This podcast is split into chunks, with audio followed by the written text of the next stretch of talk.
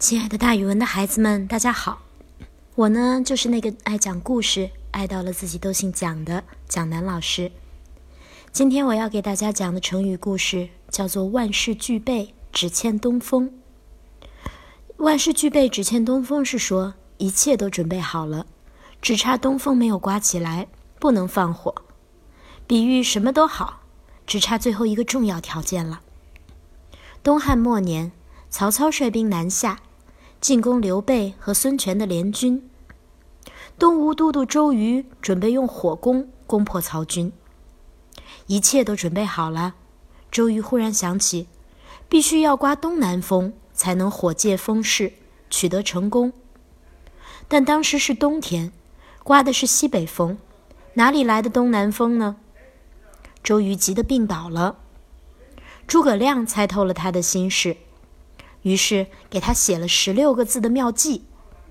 这十六个字是说：欲破曹公，宜用火攻；万事俱备，只欠东风。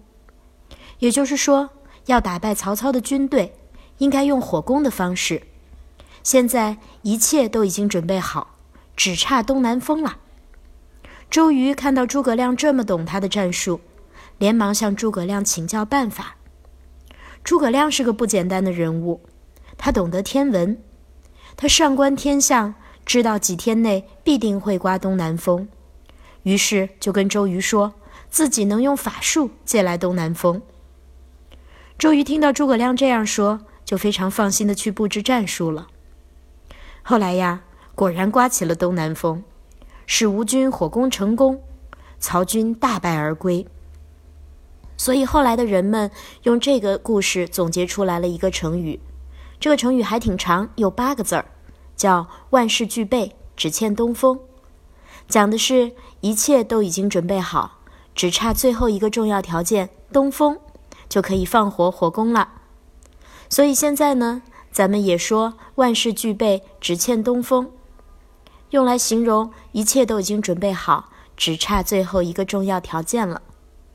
孩子们，你们的日常生活中有没有万事俱备只欠东风的事情呢？那等到这个重要条件，就可以全面的进攻或者全面的完成一件事儿啦。好了，今天的成语故事就给大家讲到这儿，蒋老师跟大家明天见哦。